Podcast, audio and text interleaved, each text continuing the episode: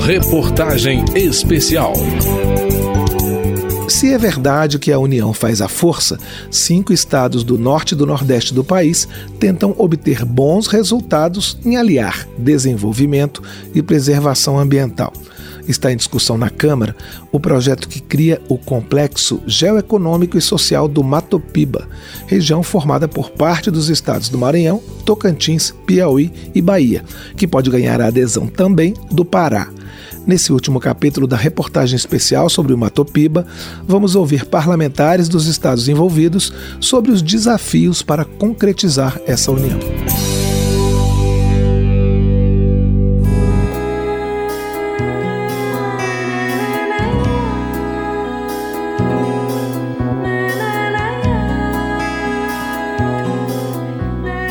O projeto que cria o Complexo Geoeconômico e Social do Matopiba prevê um programa de desenvolvimento sustentável que inclui a unificação de procedimentos relativos a tarifas, fretes e seguros, linhas de créditos especiais para atividades consideradas prioritárias, como turismo sustentável, e o fortalecimento da estrutura de transporte, energia e logística, entre outras providências.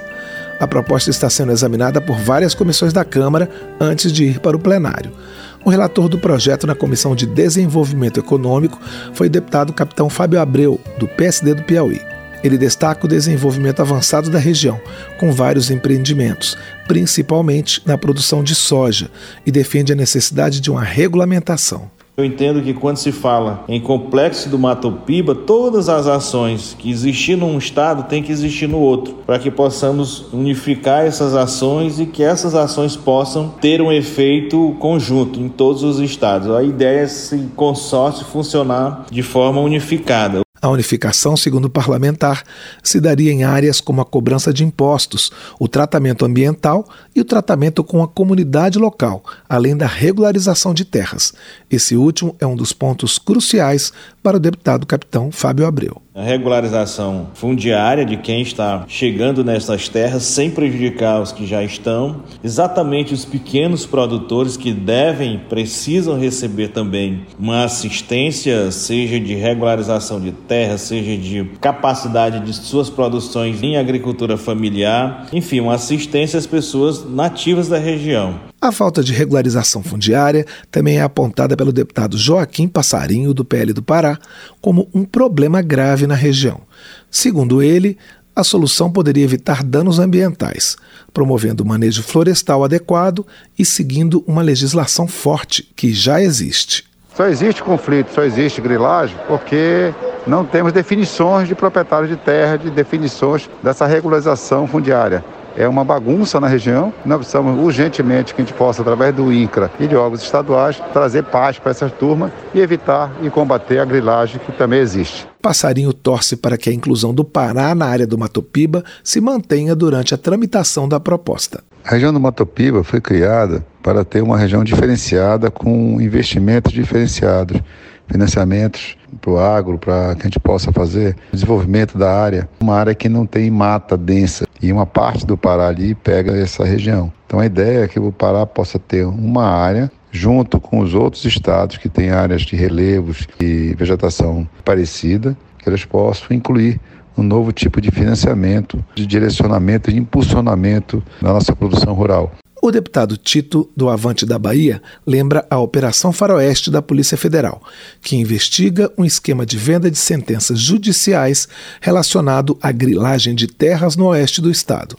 Na opinião dele, o problema merece mais atenção e poderia ser objeto até de uma CPI. A grilagem de terras na região do Mato Piba está a merecer providências mais amplas das que estão sendo realizadas atualmente, a partir de investigações rigorosas que incidam sobre o sistema cartorial, fundiário e judicial, que precisarão ser realizadas pelo Conselho Nacional de Justiça pela própria Receita Federal, caso seja ainda necessário, através da Câmara dos Deputados, com a instauração de uma comissão parlamentar de inquérito. O parlamentar afirma que a questão deve ser examinada com profundidade profundidade. Entendo que discutir e tratar esse problema como de interesse nacional é imprescindível, na medida em que o oeste da Bahia se configura como uma das mais prósperas e produtivas regiões agrícolas do nosso país e que muitas vezes ocupa uma posição secundária na agenda política nacional.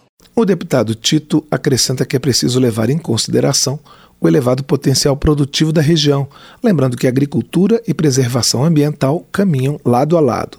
Ele defende também o diálogo com os estados para viabilizar a fiscalização do impacto das atividades econômicas na área do Mato Piba, salientando que o agricultor brasileiro é muito atento à preservação do meio ambiente. Para o deputado Juscelino Filho, do União do Maranhão, há boas iniciativas na Câmara que tratam da regularização fundiária e de grilagem de terras.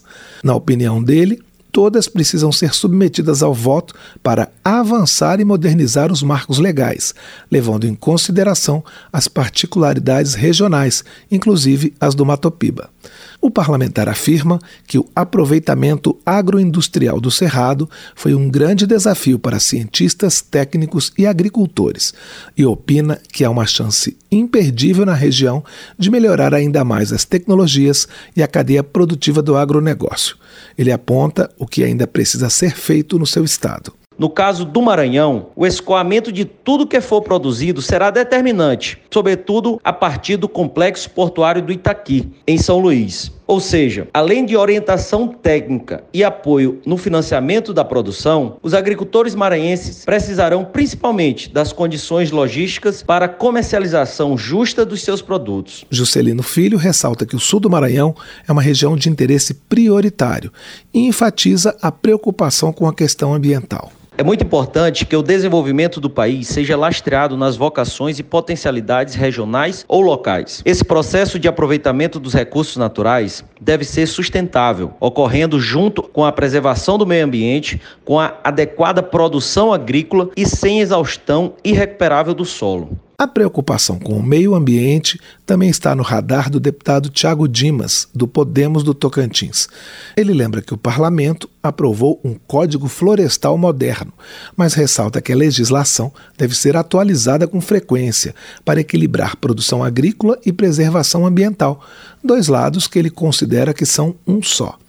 Tiago Dimas afirma que, de maneira geral, o produtor rural é cumpridor de normas e respeita o meio ambiente e que os poucos casos negativos devem ser punidos. A produção rural sustentável, ela é uma exigência mundial e cada vez mais passa a ser uma exigência do mercado. E o mercado exige também os produtos plantados corretamente, uma produção pecuária que respeite o meio ambiente, enfim, uma agropecuária sustentável. Sobre os problemas de regularização fundiária, o parlamentar salienta que o governo federal tem promovido algumas ações em relação ao tema. Ele também cita uma campanha do Tribunal de Justiça do Tocantins, além da aprovação pela Câmara de um projeto sobre o assunto. O deputado enumera alguns problemas de infraestrutura que prejudicam a produção agropecuária do Tocantins e que, segundo ele, devem ser resolvidos pelo governo estadual, para que a atividade seja valorizada e não penalizada. As rodovias estaduais, elas estão em péssimas condições e isso tem atrasado e encarecido muito o escoamento da produção. Além disso, no último período do governo do estado, eles trabalharam muito, essa é uma grande verdade, para aumentar os impostos sobre o setor produtivo rural. Isso está errado, é muito contraproducente, pois o agro ele tem sido a mola propulsora da nossa economia. Além da proposta que estabelece o complexo geoeconômico e social, ainda há outro projeto que autoriza o Poder Executivo a criar a Agência de Desenvolvimento do Matopiba. A proposta, que é do Poder Executivo, está em análise nas comissões e tem que ser votada também no plenário. A produção dessa reportagem especial foi de João Paulo Florencio, edição de Vera Morgado trabalhos técnicos de Newton Gomes. Você pode acessar todo esse material na internet no site radio.câmara.leg.br. Eu sou Cláudio Ferreira e espero você na próxima reportagem especial.